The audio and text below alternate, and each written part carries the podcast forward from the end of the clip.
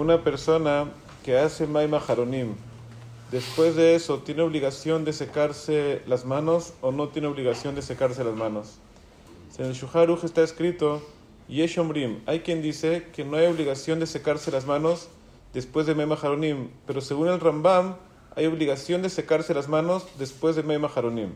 Nosotros tenemos una regla, cuando hay dos Yesh en el Shuharuj, un primero y un segundo, la alajá debería ser como el segundo, que qué? Que hay obligación de secarse las manos en Haronim. Pero aquí no es un yesh yesh, sino el primero es yesh omrim y el segundo dice el rambam. Es solamente uno y no son muchos. Entonces, por lo tanto, esta regla no aplicaría y la sería como la primera, que es que, que no hay obligación de secarse las, manos en Haronim. Y más todavía, dice Mishnah hay una prueba de lo que dice Shuharu Jemem que es diferente de Haronim, que en Maima hay obligación de secarse las manos y dice Maima Haronim no. Y ahí lo trae el como una alajá.